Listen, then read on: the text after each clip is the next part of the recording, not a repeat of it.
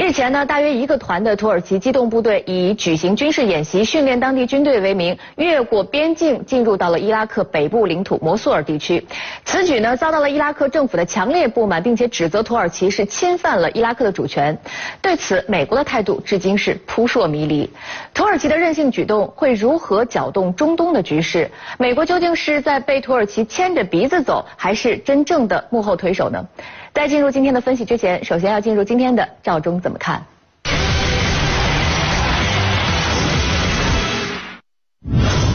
土耳其地跨欧亚两洲，紧扼黑海和地中海咽喉要道，战略位置十分重要。作为奥斯曼帝国的后代，土耳其人有着宏大的区域抱负。美国将它视为中东地区的一个可靠伙伴，并帮助土耳其成为北约里唯一一个伊斯兰国家。那么，土美关系到底是怎样发展起来的呢？让我们来听听张教授的说法。呃，一二九九年以后崛起了奥斯曼土耳其帝国。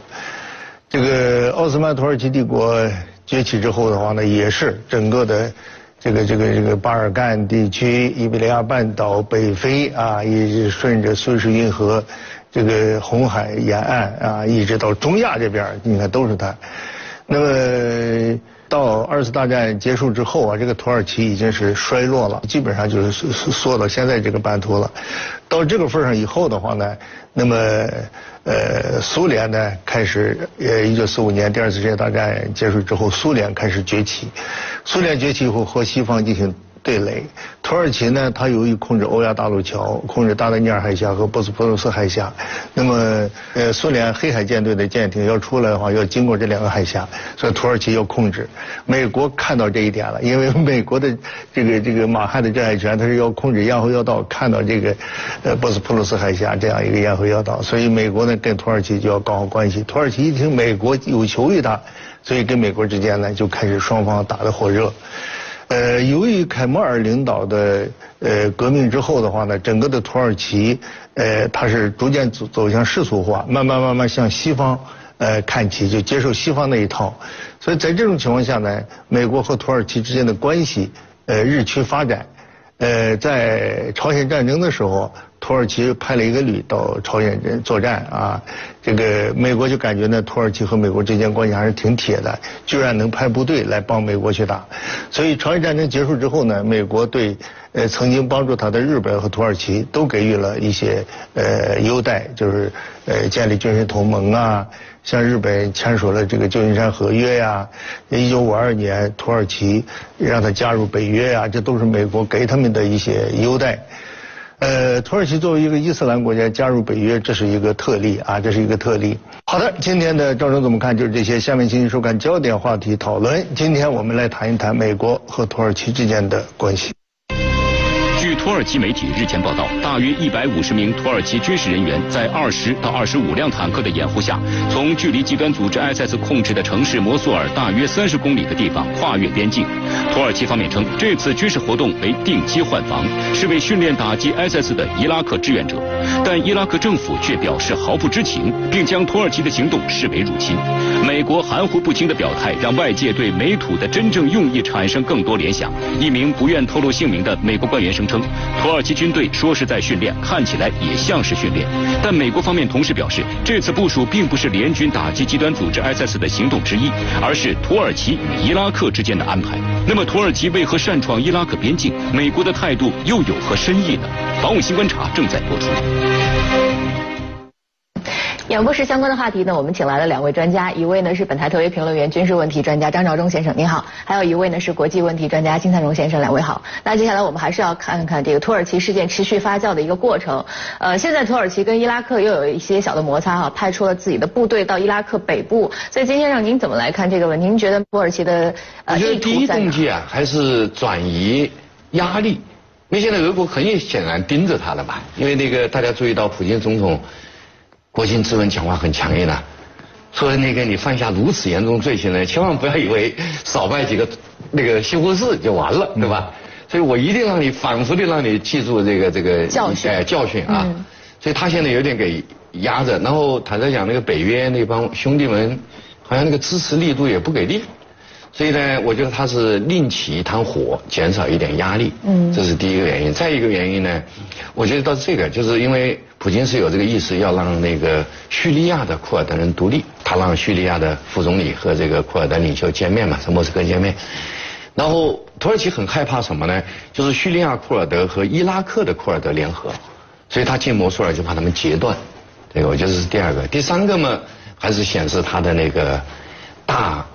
反突尔就是反突厥主义啊，还有那个反奥斯曼主义这种思想，就他是有点瞧不起那个那个伊拉克，所以也是人家嘛，进去了不道歉吧，说这个你这种抗议是挑衅，你跑人家偷东西，人家抗议这是挑衅，这个理由是太牵强了啊。是，我觉得反映一种傲慢。嗯，那就说一说这个土耳其背后，美国，呃，有人说现在这个之前说这个他们击落俄罗斯战机的时候是有美国的这个支持哈，呃，然后也得到了美国的默许，但是现在土耳其这么一做，大家就觉得说你是想到这个土伊拉克去当这个美国的接盘侠呢，还是说你就故意的要从美国的这个蛋糕当中分出一羹？哎呀，这个 土耳其这事非常复杂。这个怎么能简单的说呢？就是首先，土耳其和美国之间的关系，呃，美国对土耳其有需求。那么一个呢，就是关于军事基地的问题，呃，英切尔那个空军基地，那么这是美国在那个地方一直设立。这个基地呢，那么对伊拉克两次对伊拉克的打击都得亏这个基地了。呃，有这个基地可以对伊朗进行威慑，对整个的中东，呃，都是非常重要的。再一个呢，就是压着土耳其，就别让土耳其跟以色列之间形成对垒，因为他们两个不和。土耳其和以色列这两个都是中东的军事强国，他们两个别掐起来。就是如果说真的土耳其借这个问题，然后把自己的这个无论是兵力还是其他的，我就放在伊拉克北部打着这个打击 ISIS 的这个旗号的话，那美国会不会有一些？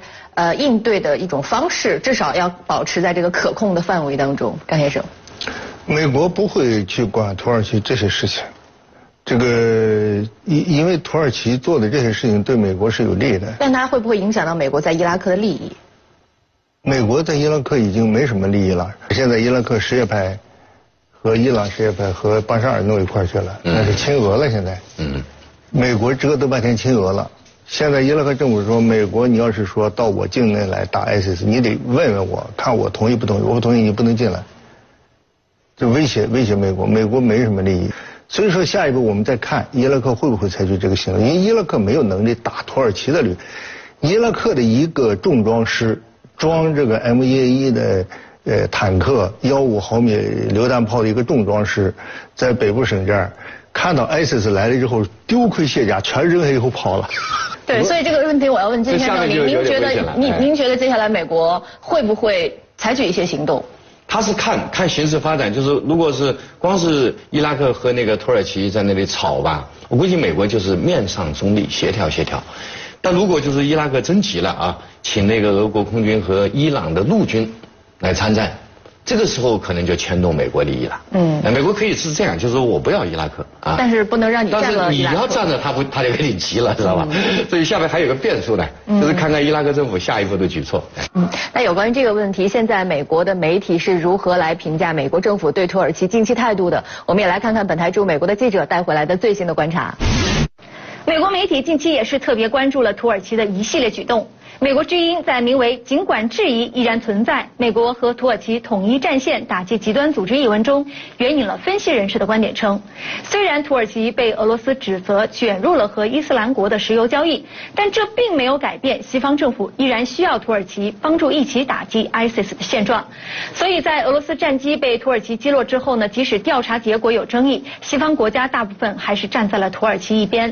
而此后呢，土耳其未经伊拉克政府允许，突然往伊拉克北不。派兵，美联社的报道评论称，消息一爆出，美国就和土耳其划清界限，称这是土耳其和伊拉克协议的一部分，和美国方面以及美国反恐联盟没有关系。美国此后也敦促土耳其停止和伊拉克就此对峙，美国不支持在未经伊拉克政府允许的情况下便往其境内派军队。好，接下来呢是半点即时资讯，在半点即时资讯之后，欢迎大家回来继续收听军情观察。